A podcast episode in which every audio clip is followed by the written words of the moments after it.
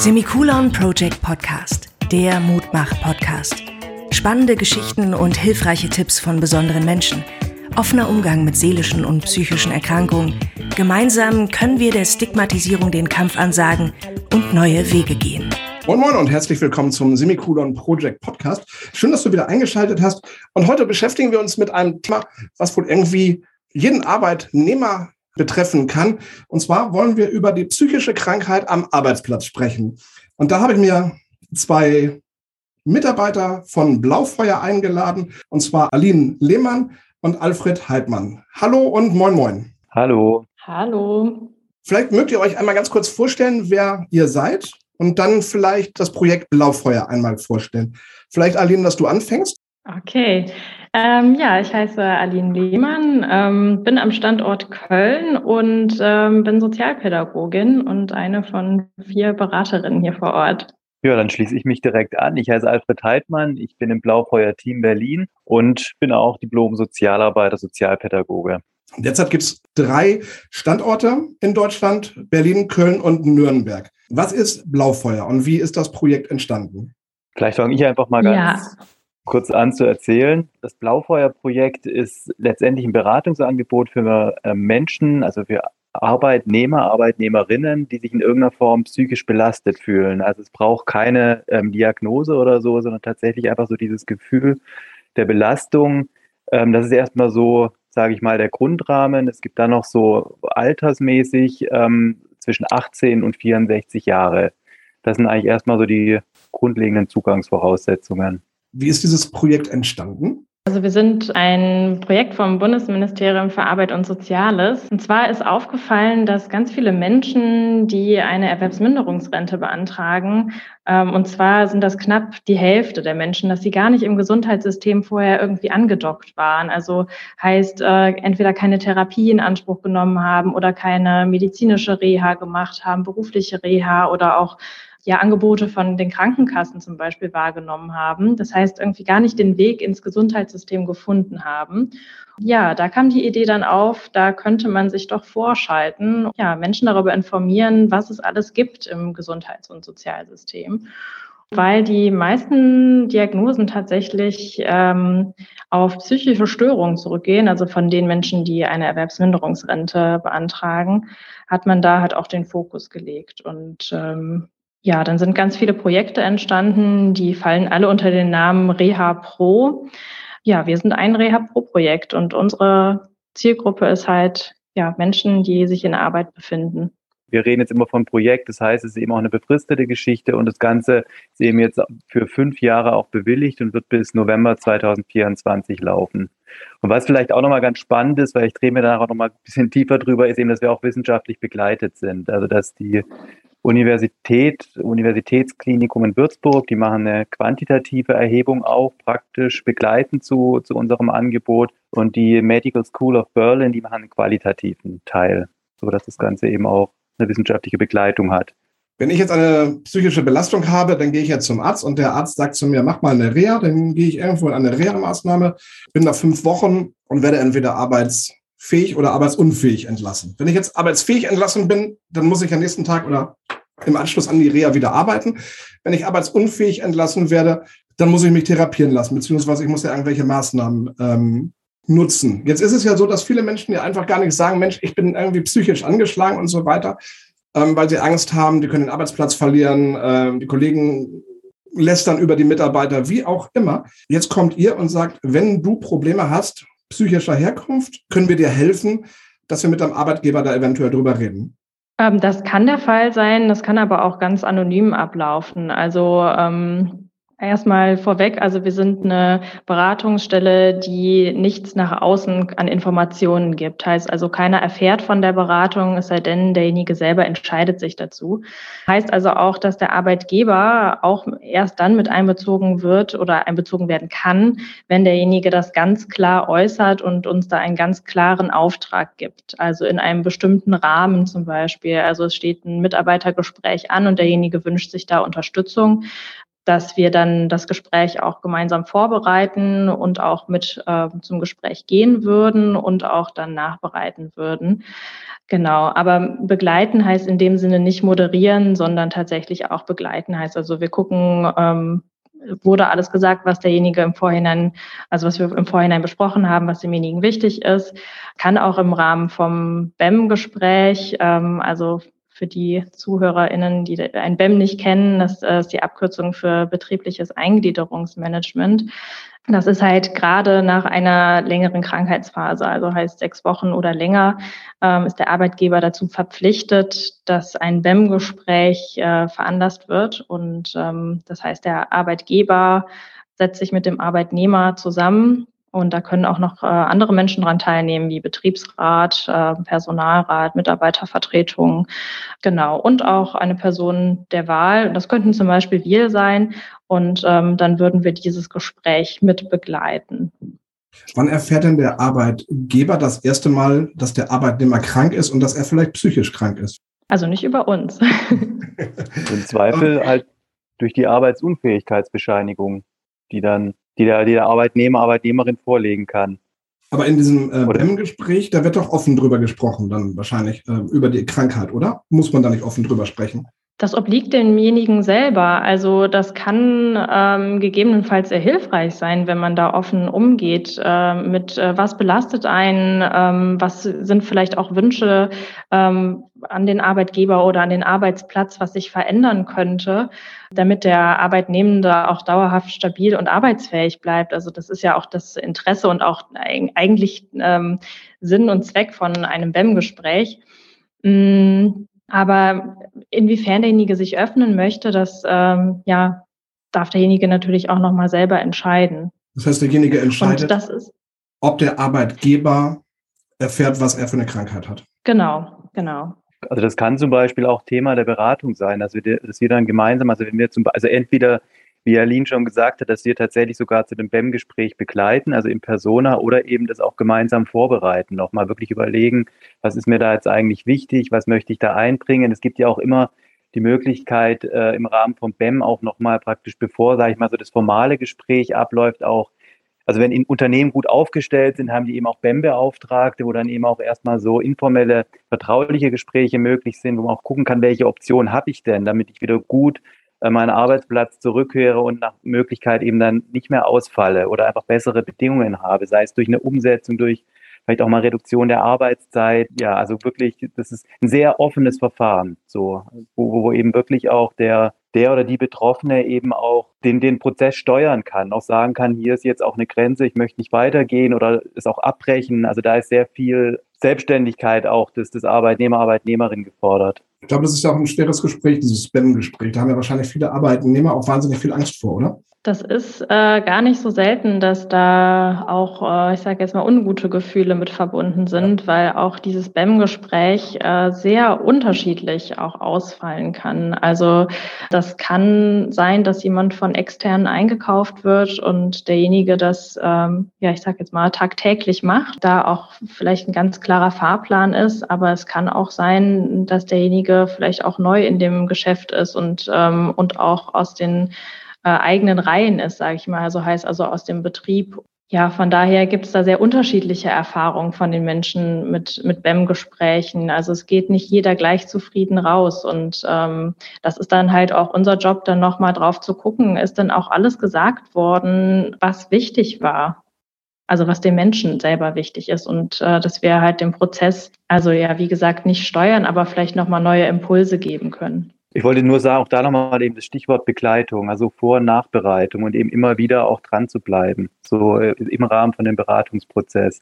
Und da ist BEM ja tatsächlich nur eine Facette von vielen anderen Dingen auch. Viele denken ja, ach, meine Problematik ist ja gar nicht so schlimm, die anderen sind ja viel schlimmer dran. Ja, mit welchen Problemen kommen die Menschen zu euch? Vielleicht ist da gerade nochmal ganz gut auch zu sagen, einfach, dass wir eben zu Beginn, wenn jemand so den Weg zu uns findet, sei es jetzt über den Arbeitgeber, über das betriebliche Eingliederungsmanagement, über den Hausarzt, über die Krankenkasse, gibt es ja verschiedene Zugangswege auch und den Kontakt aufnimmt, dass wir dann erst ein Erstgespräch machen uns da wirklich auch Zeit nehmen. Also bis zu 90 Minuten, dass wir wirklich versuchen, die Situation zu erfassen. Und da, klar, spielen da irgendwie alle Bereiche eine Rolle. Also natürlich auch so, welche Symptome sind eigentlich da, weil viele Menschen eben von von irgendwelchen, ähm, ja, also einfach eine, eine Symptomatik auch haben ähm, auch noch gar nicht unbedingt, dass da eine Diagnose da ist, aber dass wir eben wirklich sowas auch erfassen. Dann natürlich wirklich auch Problemfelder, sei es jetzt äh, dann wirklich bei der Arbeit, eventuell auch Mobbing, Bossing, Stuffing, also so dies, diese ganze Bandbreite, aber natürlich auch den privaten Bereich. Also dass da auch immer, ähm, wenn zum Beispiel jetzt jemand noch zu Hause jemanden pflegen muss oder ähm, es einfach auch familiäre Schwierigkeiten gibt. Also dass einfach auch ständig dieser Spillover-Effekt da ist. Also dass einfach so das Private, das Berufliche, das Berufliche, das Private einfach beeinflussen kann. Und das versuchen wir dann im Erstgespräch und dann in den sich anschließenden Gesprächen, wenn sich eben jemand auf so eine Beratung, eine Begleitung einlässt, das eben auch weiter im Blick zu halten und da ähm, ja dann eben auch zu gucken, was können weitere Schritte sein. Das heißt, ihr werdet im Endeffekt auch von den Ärzten oder von, von wem auch immer empfohlen. Das heißt, ich kann einmal direkt bei euch anrufen, aber ich kann auch eventuell durch meinen Arzt oder wie auch immer an euch vermittelt werden. Genau, also das ist, das ist natürlich auch, wir sind ein Projekt, das heißt, das war jetzt auch zu Beginn eine, eine sehr große Aufgabe, ist aber auch eine, nach wie vor auch eine große Aufgabe, ich nenne es mal Stichwort Akquise, natürlich auch uns bekannt zu machen. Und da gibt es eben verschiedene Kanäle. So, also es gibt einfach, sage ich mal, das Hilfesystem an sich, also auch einfach Netzwerkpartner, dann natürlich den ganzen medizinischen Bereich, zum Beispiel Hausärzte, Psychotherapeuten, wo wir versuchen, irgendwie uns auch bekannt zu machen, Krankenkassen, ähm, aber natürlich auch über Arbeitgeber. Also so, und dann kann es sein, wenn ein Arzt von uns Kenntnis hat ähm, oder ein Psychotherapeut, Psychotherapeutin, dann auch auf uns verweist. Also der, genau, das ist auch ein Zugangsweg. Und manchmal, das ist dann auch äh, besonders schön, werden wir auch empfohlen von Menschen, die schon bei uns waren. Also das ist natürlich dann auch gleichzeitig so eine Art Feedback. Also wir machen unsere Arbeit gut, wenn, ähm, wenn wir dann halt auch äh, ja, Bekannte oder Freundinnen von, von den Menschen, die schon von uns beraten werden, ähm, beraten dürfen.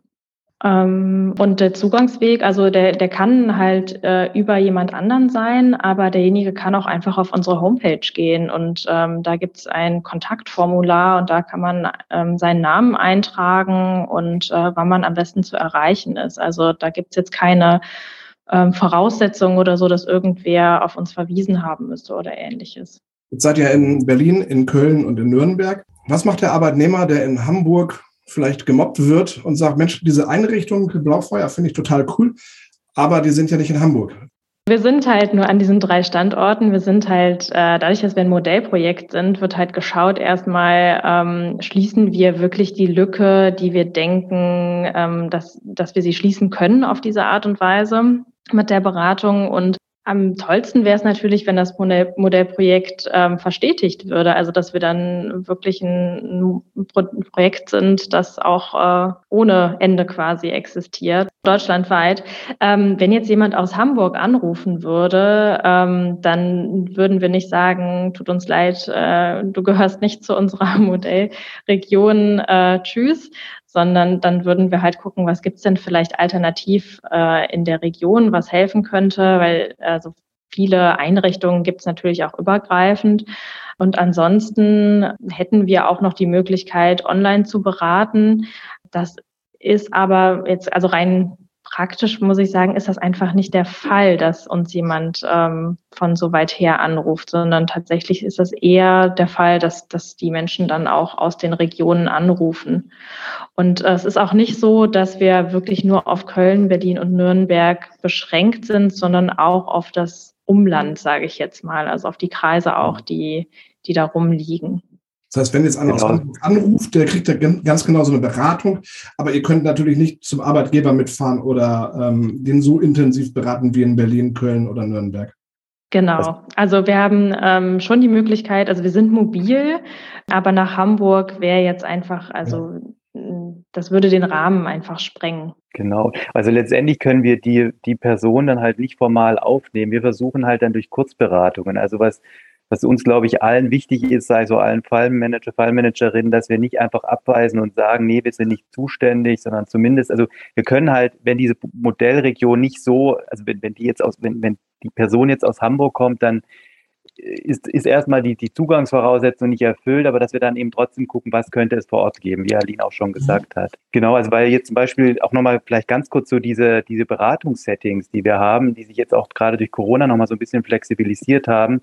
Also wir Berlin, ich habe jetzt immer Berlin gesagt, aber wir sind tatsächlich Projektregion ähm, Berlin-Brandenburg und Brandenburg ist ja auch wirklich ein großer ähm, Land, ähm, ein großes Bundesland Und da hat sich jetzt wirklich ähm, auch durch Corona eben einfach nochmal neue Optionen eröffnet, dass wir die Möglichkeit haben, Online-Beratung anzubieten. Ja. Natürlich telefonisch auch, dass es einfach auch diese Möglichkeiten gibt. Ne? Also dass ähm, nicht immer der Weg zu uns in die Beratungsstelle gefunden werden muss, sondern tatsächlich auch diese Online-Variante eine Option sein kann, wo wir eben auch ein spezielles Programm haben, dass wir dann auch vertraulich sprechen können. Gibt es jetzt einen Unterschied in den einzelnen Regionen, wenn ich jetzt ähm, die drei Regionen nehme?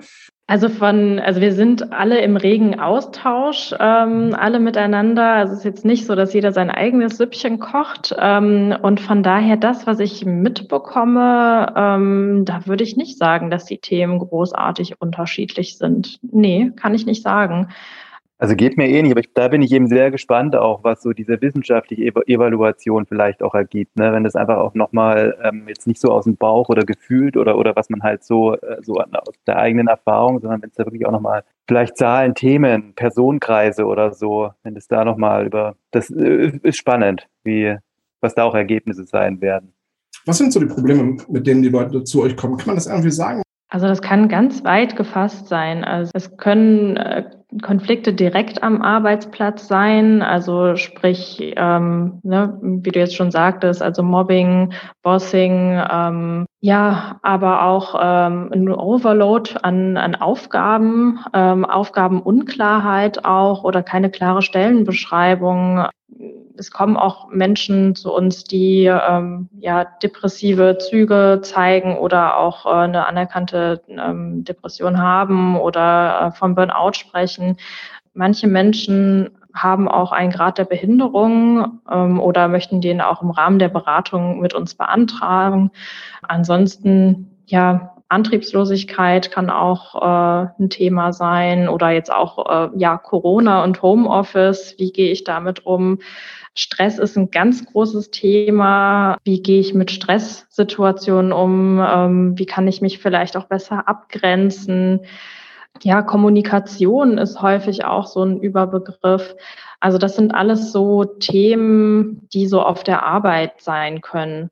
Darüber hinaus halt auch noch äh, zum Beispiel Langzeiterkrankungen. Also wir haben auch äh, manche, also das, ich sage jetzt mal, Potpourri ist total ähm, total vielseitig von den Menschen, die zu uns kommen. Also manch einer ist im, im Arbeitsleben und hat sich noch nie krank gemeldet oder in den letzten Monaten ungefähr nie.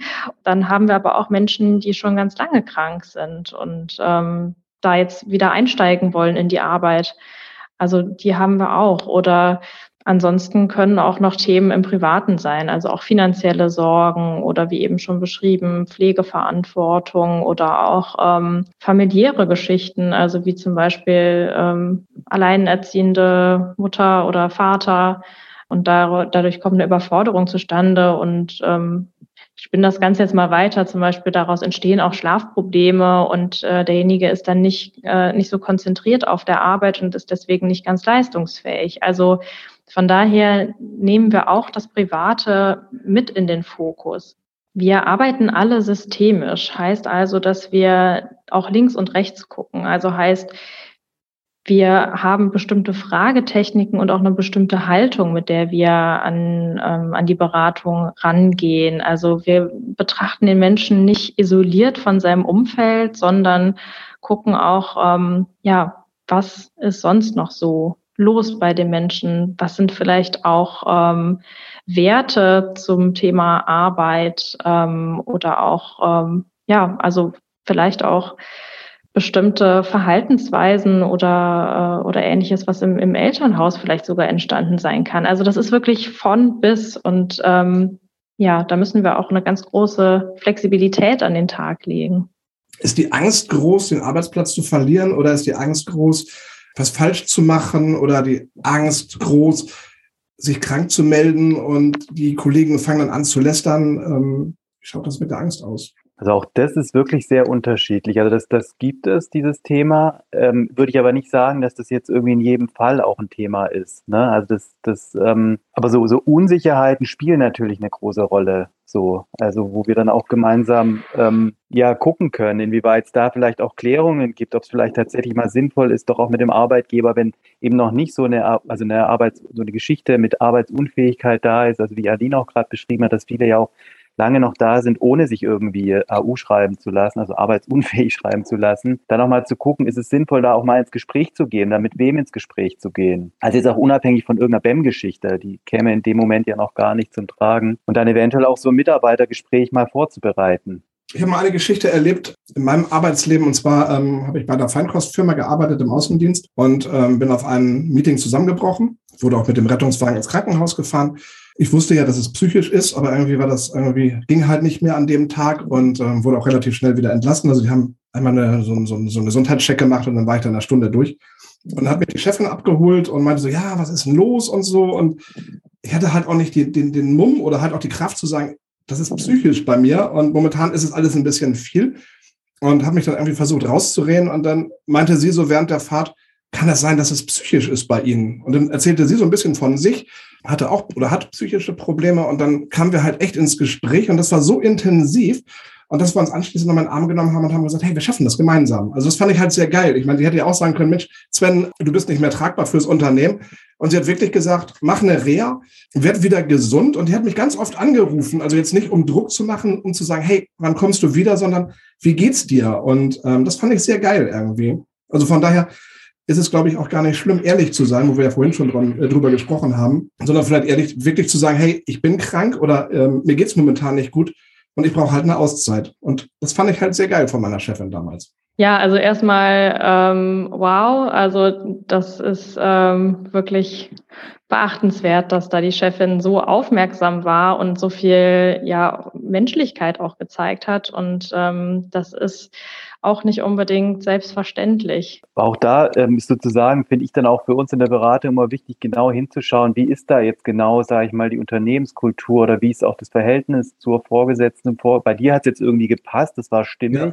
das kam so zustande, aber es ist natürlich auch dann auch immer im Zweifel auch eben so eine arbeitsrechtliche ähm, äh, Ebene mit im Blick zu halten. Also wenn es dann doch mal darum gehen sollte, dass dein Unternehmen jemanden loswerden will, ne, im Rahmen vielleicht von einer personenbedingten Kind, und ich habe da sehr viel reingegeben, dann haben die eventuell auch was an der Hand. Also auch da ist eben auch wieder so immer so ein, so ein Abwägungsprozess zu überlegen. Ähm, ja, wie, wie, wie ist das, ist es stimmig, wenn ich das, das mache? So. Hm? Das war halt auch mein Gedanke. Wenn ich ihr das jetzt sage, bin ich ja angreifbar. Das heißt, sie hat ja dann ähm, mhm. quasi Munition, um mich zu kündigen. Deswegen habe ich es wahrscheinlich auch vorher nicht getan aber halt in dieser Situation passte es halt. Und das war halt wirklich cool, dass sie nicht gefeuert hat mhm. und gesagt hat, okay, ich habe jetzt genug Argumente, dich zu kündigen, ne? weil ich im Außendienst mhm. gearbeitet habe, wo halt Autofahren natürlich ein riesen wichtiger Punkt ist. Ja, sie hat nicht damit geschossen. Aber ich denke schon, dass es Arbeitgeber gibt, die sagen, okay, alles klar, ich habe jetzt genug, ich kann dich jetzt entlassen. Genau, aber also, also das, diese personenbedingten Kündigungen, gerade wenn sie jetzt so auf, aufgrund von Gesundheit, die sind ja relativ schwierig dann für den Arbeitgeber auch durchzukriegen. Also und da ist dann, also da ist, kommt, stoßen wir natürlich dann auch arbeitsrechtlich gesehen an eine Grenze, müssen wir auch gucken, dass dann wirklich ähm, irgendwie zum Beispiel ein Fachanwalt oder sowas, Fachanwältin mit ins Spiel kommt und dass man dann, also gerade wenn dann auch die Kündigung auf dem Tisch ist, ne, dann guckt, dass man da halt entsprechend reagiert. Also auch das kann, weil wir vorher über Themen gesprochen haben, eben auch wirklich ein Thema sein. Ne? Es ist wirklich eine absolute Vielfalt so an Themen, denen die dann auch im Prozess äh, so in Berührung kommen können. Eben auch immer wieder gucken. Ich glaube, das ist echt nochmal wichtig zu sagen, was gibt es denn sonst noch? Also an, also wir wollen äh, nie, keine anderen Fachberatungsstellen ersetzen, sondern ergänzen. Und es gibt ja unglaublich viele Fachberatungsstellen oder so, wie auch dann gucken, wenn bestimmte Themen aufploppen, wo können wir auch vermitteln. Oder natürlich auch das ganze Bereich der medizinischen Weiterbehandlung. Das ist natürlich auch ein ganz, ganz großes Thema. Aline hat es ja, glaube ich, eingangs auch schon mal gesagt. Also sei es im Rahmen von ambulanter Psychotherapie oder eben auch Reha-Maßnahmen, Akutbehandlungen, stationär oder tagesklinisch. Also eben da auch dann immer wieder, ja, also das da eben auch immer wieder zu gucken, wen gibt es noch? Also wer ist da eigentlich auch dann ähm, die entsprechende Fachstelle? So. Also kann man quasi sagen, dass ihr die erste Anlaufstelle seid für einen Prozess, der sich dann entwickelt. Vielleicht mit einer Psychotherapie, mit einem Klinikaufenthalt, mit ähm, Arbeitgebergesprächen, äh, wie auch immer. Also das heißt, ihr seid der erste Step, wo sich der Mitarbeiter Hilfe holen kann und von und dann erarbeitet ihr quasi mit dem Mitarbeiter zusammen einen Fahrplan. Genau, das, das kann der Fall sein. Ähm, es, aber es, es gibt eben auch wirklich viele Menschen, die sehr komplex belastet sind und auch schon im, irgendwie im, im Hilfesystem angekommen sind. Also die dann zum Beispiel auch schon einen Psychiater haben, Psychiaterin, ambulante, eine ambulante Psychotherapie sind, wo es dann oftmals darum geht, nochmal vielleicht Dinge auch zu koordinieren oder nochmal was mit reinzubringen oder auch Wissen zusammenzubringen oder so. An der Stelle würde ich gerne auch noch mal kurz einhaken und sagen, ähm, vielleicht auch, wie unser Name entstanden ist. Blaufeuer, das ist ja jetzt auch nicht mhm. äh, so selbsterklärend. Ähm, und zwar ist das ein Begriff aus der Nautik. Ähm, wenn ein Schiff den Weg in den Hafen verloren hat, dann sendet es ein sogenanntes Blaufeuer und dann kann es wieder zurück in den Hafen gelotst werden. Und genau das ist halt auch unsere Funktion. Also wir lotsen durch das Gesundheits- und Sozialsystem.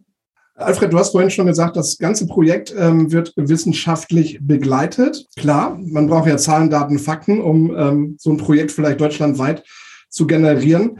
Ja, lass uns darüber reden. Wie ist diese Forschung, Entwicklung aufgebaut? Oder Aline natürlich auch, also weil Alfred das gerade ange vorhin angesprochen hat. Kann ich ja mal anfangen.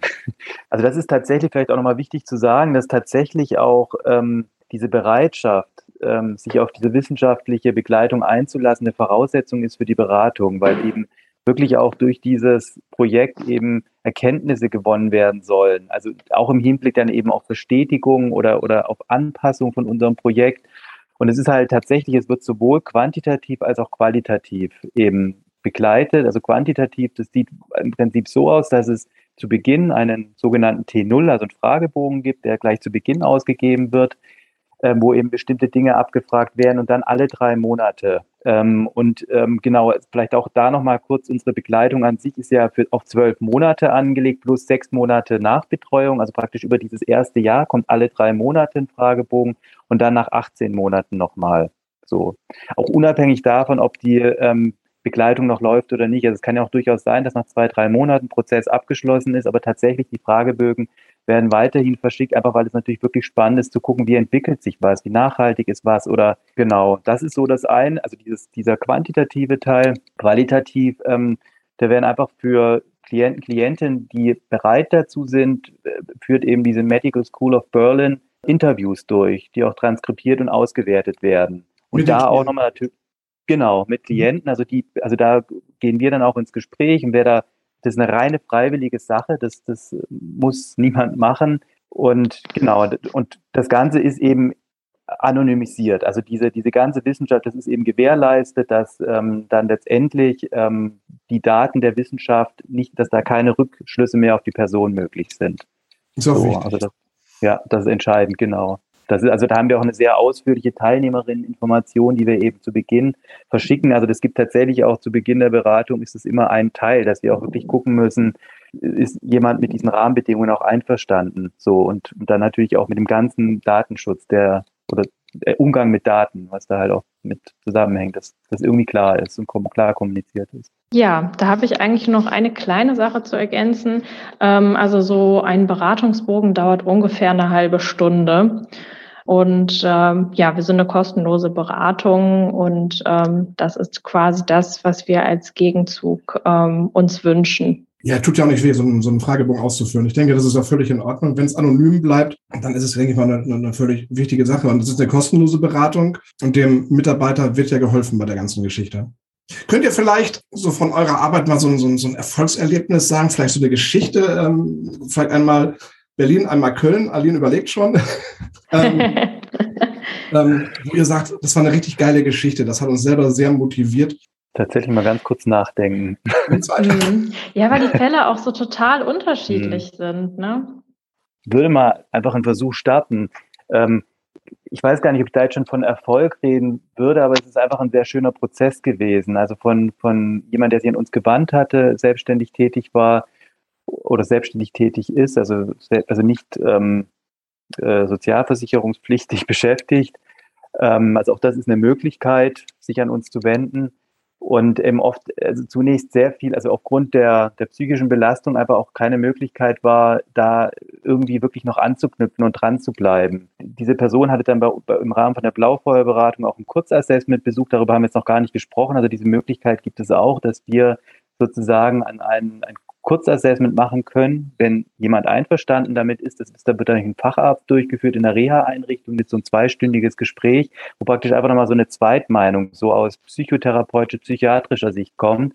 Und da gab es sehr, sehr gute Empfehlungen. Und aufgrund dieser Empfehlungen sind weitere Prozesse angestoßen worden. Psychotherapie, nochmal Coaching-Angebote.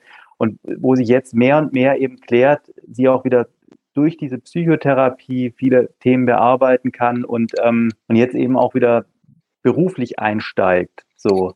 Also einfach so, ähm, ja, es ist einfach so, so ja, sehr prozessorientiertes Geschehen, dann natürlich auch immer einen längeren Zeitraum. Das ist ja nicht innerhalb von zwei Wochen abarbeiten, dafür ist es ja alles viel genau. zu komplex. Nee, das ist tatsächlich ein Prozess, der geht über Monate ne? und ist auch noch nicht abgeschlossen. Aber es ist einfach irgendwie sehr konstruktiv, so mit, mit auch mit diesem Element Kurzassessment eben noch. Also das ist eben auch eine rein freiwillige Sache. Also das ist dann so, dass, dass wenn, wenn jemand das möchte, da zu diesem Facharzt, bei uns ist es ein Arzt, ein Facharzt hingehen kann, dieses Assessment macht und dann äh, wird ein Abschlussbericht erstellt, der auch nur an die Person geht. Also der geht nicht an uns oder so und die Person kann dann entscheiden, was sie damit tut. Und natürlich ist es sinnvoll, den auch wieder äh, in, in den Beratungsprozess mit einzubringen, gerade auch was, wenn es um, um, Empfehlungen und so weiter geht. Und ja, und, und da dann eben anknüpfen, sind dann eben auch so die anderen Schritte entstanden und irgendwie ein echt konstruktiver Prozess. Jetzt nicht das riesige Erfolgserlebnis, aber einfach so ja, alleine durch das Assessment Center, da hast du ja schon irgendwie mhm. nochmal eine ganz andere Meinung. Und ich glaube, das ist auch eine ganz wichtige Geschichte, weil ich finde, mhm. du kannst ja immer viel erzählen, aber wenn der Selbstständige oder der Arbeitnehmer dann halt noch eine Meinung bekommt von einem Neutralen, die vielleicht dann eure Meinung widerspiegelt, ist es natürlich super, dass er sich auch bestätigt fühlt und sagt, hey, das, ähm, was der Alfred da jetzt erzählt hat, das passt ja super gut. Genau, und auch eventuell eben ganz neue Impulse reinbringt. Mhm. Ja. Ich würde auch gerne noch einen Fall aus Köln mit einbringen, ähm, jetzt gerade wo das Schlagwort Assessment auch fiel. Und zwar habe ich jetzt eine Beratung beendet mit einer Frau oder wir haben die gemeinsam beendet. Die Frau ähm, war schon länger krankgeschrieben, aber noch im Arbeitsverhältnis und für sie war klar, sie möchte nicht mehr wieder zurückgehen, weil ähm, ja, es da mehrere Vorfälle gab mit, äh, mit der Chefin ja, bei der Frau war es äh, so vom familiären Hintergrund so, dass sie äh, sehr viele Verluste schon ähm, verarbeiten musste, also sehr viele Todesfälle in der, in der Familie hatte und vielleicht deswegen auch eine erhöhte ähm, Verletzlichkeit auch schon da war. Genau, und ähm, dazu kam dann noch die, die Arbeitsbelastung dazu. Und ähm, ja, dann haben wir erstmal geklärt, worum soll es in der Beratung denn gehen? Ähm, was ist Ihnen wichtig? Also für sie war wichtig, Klarheit zu bekommen für sich, ähm, wie geht's weiter, ähm, wie sieht auch die finanzielle Situation aus. Also auch, sie war schon länger krankgeschrieben für den Fall, dass sie irgendwann ausgesteuert ist. Also heißt, ähm, dass wenn man irgendwann kein Krankengeld mehr bekommt, dann bekommt man Arbeitslosengeld 1, das nennt sich Aussteuerung.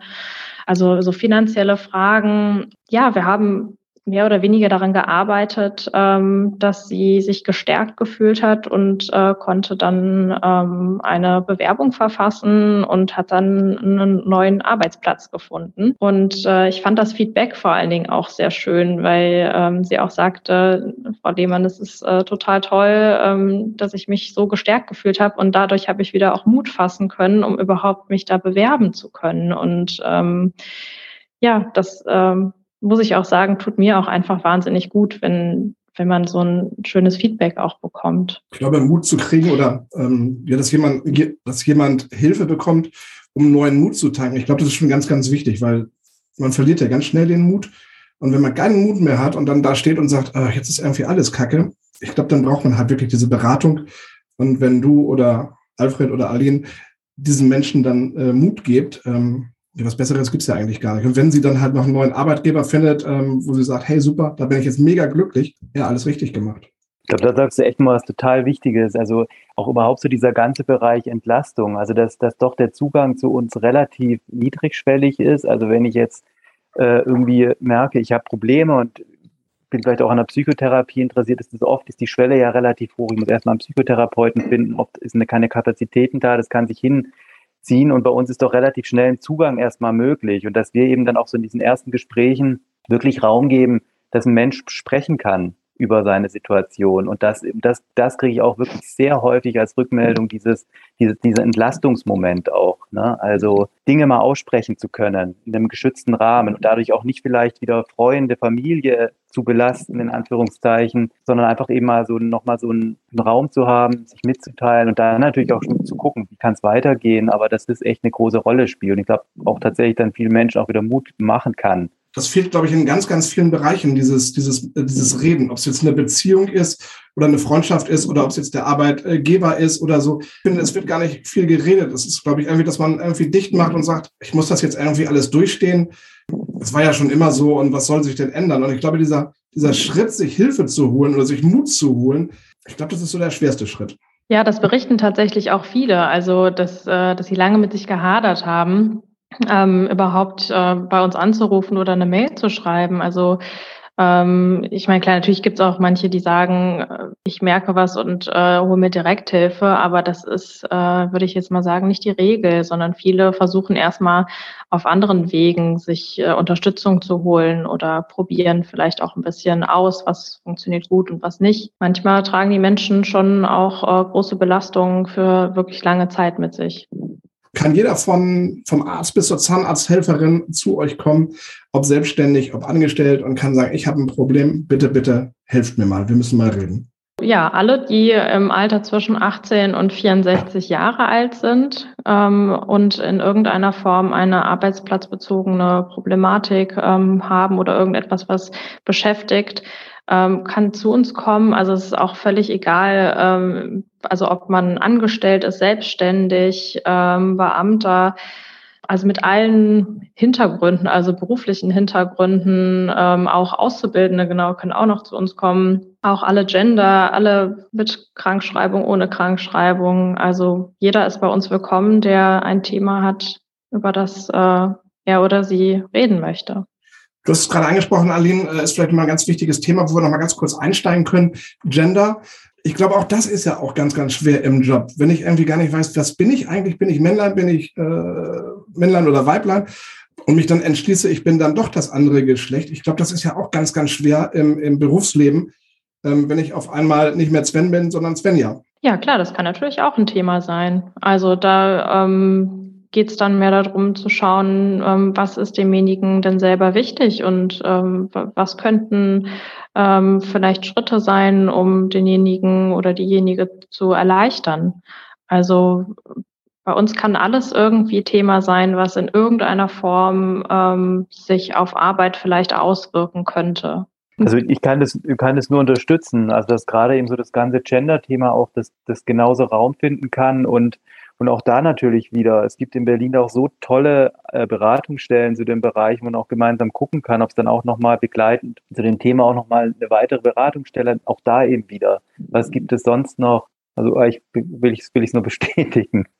Ja, sehr cool. Ja, genau. Und in dem Fall könnte man vielleicht dann auch weitervermitteln oder auch in, in jedem anderen Fall. Also wir würden halt auch da, wo wir merken, da können wir vielleicht auch ähm, positive Impulse geben, machen wir das natürlich. Aber wenn das Thema ähm, vielleicht zu groß ist, sage ich jetzt mal, oder zu sehr in die Tiefe geht, wo wir vielleicht auch nicht die Expertise haben, sei das jetzt auch ähm, mit irgendwelchen rechtlichen Sachen, dann würden würden wir halt auch abgeben, beziehungsweise halt auch gucken, okay, wie viel kann hier in der Beratungsstelle besprochen werden und wie viel dann aber vielleicht auch an einer anderen Stelle. Ja, ihr müsst euch ja selber auch irgendwo schützen, ein Stück weit, ne? Genau, und vor allen Dingen äh, müssen wir auch gucken, wie sind auch unsere Kapazitäten. Also wenn alle Themen, die, ähm, die aufkommen, zu groß behandelt würden, dann ähm, ja, würde das vielleicht auch ein bisschen Überhang nehmen. Und eben wirklich auch ganz kurz nochmal dazu, ähm, dass wir halt wirklich auch keine anderen Fachstellen ersetzen, weil es gibt ja einfach wirklich viele andere Fachstellen, sei es zum Thema Schulden, sei es zum Thema Sucht. Also ähm, jetzt nur mal zwei, die mir zu spontan einfallen. Ähm, ja, wo, wo wir einfach auch gucken müssen, wenn wirklich diese Themen im Vordergrund sind, dass wir dann gucken, dass wir da auch die Fachexpertise nutzen von, von diesen anderen Stellen. Macht ja auch absolut Sinn, weil die sind ja dann wirklich spezialisiert. Wenn du jetzt zum Beispiel das Thema Alkohol oder Drogen oder Sucht allgemein nimmst, ähm, da gibt es ja halt super Beratungsstellen. Ja, und dass ihr dann zumindest vermittelt, das ist ja halt äh, ein super Weg irgendwo. Also den Menschen Mut genau. macht und sagt, hey, was weiß ich, die anonymen Alkoholiker oder wer auch immer, die können dir vielleicht viel, viel intensiver helfen als wir im Moment. Ja. Genau, und dann eventuell auch nochmal vielleicht eine Schwelle auch senken. Also dass wir, wenn vielleicht der Zugang nicht ganz klar ist, da auch erstmal anrufen, jetzt einfach anonym gucken, wie ist da der Zugang oder dann auch gemeinsam mit, mit dem Klient, mit der Klientin anrufen. Also da ist dann wirklich das dann halt einfach auch situations- und abhängig. Wer jetzt Interesse bekommen hat, also wir haben auch eine sehr schöne Homepage und ähm, da lohnt sich vielleicht auch nochmal ein Blick drauf. Also auf äh, www.blaufeuer.info kann man noch ein paar mehr Informationen über uns einsehen. Ja, unbedingt mal draufschauen. Eine ganz tolle Homepage. Ich habe vorhin auch noch mal geguckt. Gefällt mir sehr gut und ich finde euer Projekt auch wirklich sehr gut. Und ich bin echt gespannt, was aus eurem Projekt passiert. Ich hoffe, dass es deutschlandweit irgendwann vertreten ist, weil ich es absolut wichtig finde. Und ich glaube, es gibt ganz, ganz viele Menschen da draußen, die halt irgendwelche Probleme mit dem Arbeitgeber haben, was sich dann ja vom Arbeitgeber übers Privatleben, übers Freundschaftsleben und so weiter zieht. Und ich glaube, ähm, dieses Angebot, ich finde es perfekt und sollte es deutschlandweit geben. Wäre, ja, wäre wünschenswert. Sind wir sehr gespannt, wie, wie sich das entwickelt. Das ist sehr schön. Ja. Schön. Dankeschön für das nette Feedback. Ja. Gerne.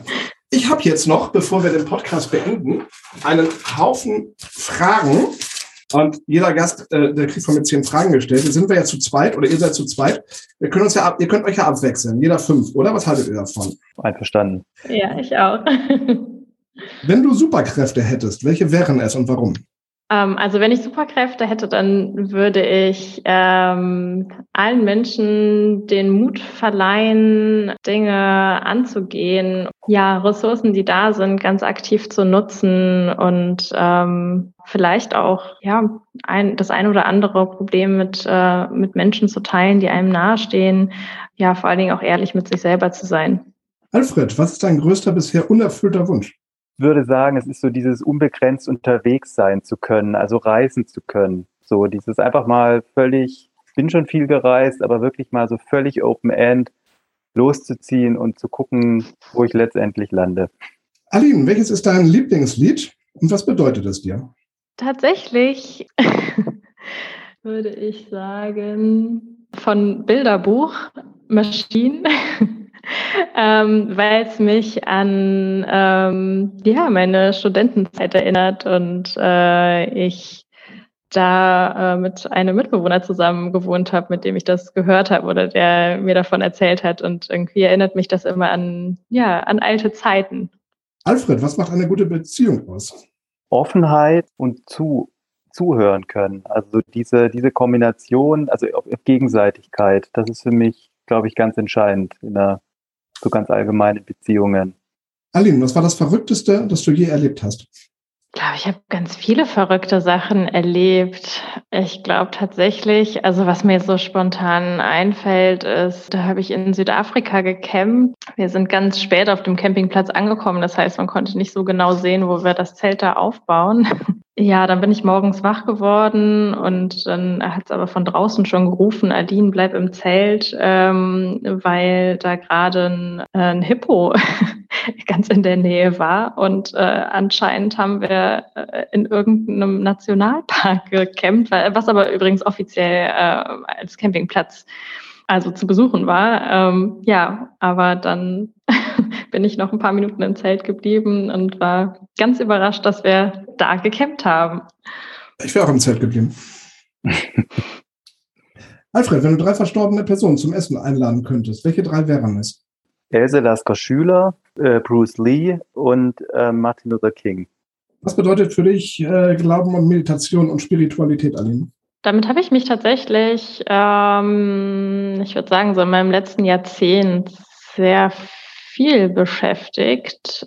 Unter anderem auch, weil ich an einer katholischen Hochschule äh, soziale Arbeit studiert habe. Ja, da ist irgendwie auch nochmal so der Impuls, so was ist denn Glaube eigentlich für mich, auch nochmal aufgekommen. Also weil das irgendwie in meiner Biografie irgendwie eigentlich nie ein Thema für mich war. Also ja, und ich glaube, dass, mm, dass das Menschen ganz viel Halt geben kann auch ähm, und auch Menschen zusammenbringt. Alfred, was steht ganz oben auf deiner Bucketlist?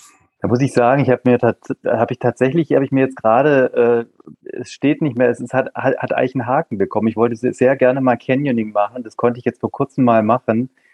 Und also eigentlich habe ich keine Bucketlist, aber wenn ich eine hätte, wäre das draufgestanden. Und insofern, das war einfach ein super tolles Erlebnis, sowohl von der Gruppe als auch von der Natur. Von, also so diese, diese, diese, was da so zusammengekommen äh, ist, das war einfach ein super tolles Erlebnis, was ziemlich stark auch nachgewirkt hat. Glaubst du an die Liebe auf den ersten Blick, Aline? Nee, nicht so richtig. Äh, ich glaube, äh, dass man sich sehr schnell von einer Person verzaubern lassen kann und ähm, Das glaube ich kann je nachdem vielleicht auch sehr schnell gehen. Auf den ersten Blick vielleicht nicht, aber ähm, vielleicht bei einem ersten richtigen Treffen. Also dass man, dass man direkt merkt, so, wow, okay, äh, da ist eine Person, die fühlt sich irgendwie nah an. Was war das Mutigste, Alfred, das du in deinem Leben getan hast? Ich würde es jetzt einfach mal einbringen. Es ist ein bisschen auch aus meiner Berufsbiografie. Ähm, ich war in meinem ersten Beruf, äh, war ich mal Polizist so und habe gemerkt, das ist nicht mehr passend und habe mich dann entschieden, was anderes zu machen. Und dieser Prozess mit allem, was dazugehört hat, das war irgendwie, ja, das war für mich ein mutiger Prozess und ganz wichtiger Prozess, so auch für, mein, für meine weitere berufliche Entwicklung, überhaupt meine ganze persönliche Entwicklung. Diese, diese Umorientierung, diese Entscheidung. Ich bedanke mich bei euch beiden, dass ihr diese Fragerunde mitgemacht habt. Ich fand es total spannend. Ich glaube, euch hat es auch ein bisschen Spaß gemacht, oder? Ja, sehr spannend. Ja, war ja. cool. Ich bedanke mich bei euch beiden, dass ihr euch Zeit genommen habt und über Blaufeuer gesprochen habt. Ich finde es eine ganz, ganz tolle Beratungsstelle, eine ganz tolle Einrichtung. Und wie schon gesagt, ich hoffe, dass es irgendwann Blaufeuer deutschlandweit gibt. Ja, ja. lieben Dank. Ja, auch von meiner Seite. Lass uns auf alle Fälle nochmal widersprechen. Das fände ich total cool, wenn vielleicht alles ausgewertet ist und ihr sagen könnt, ja, wir haben es geschafft. Ich drücke euch ganz, ganz fest die Daumen. ähm, Freue mich von euch zu hören. Ja, gerne. Ja, ebenfalls. Super. Ich bedanke mich bei euch oder wir bedanken uns bei euch fürs Zuhören und ich hoffe, euch hat es genauso viel Spaß gemacht wie uns. Und bis zum nächsten Mal. Das war der Semikolon Project Podcast für heute, dein Mutmach-Podcast. Du findest uns auch im Internet unter semikolonproject.de. Schau vorbei und unterstütz uns doch mit einem Like auf Facebook oder Instagram. Schön, dass es dich gibt.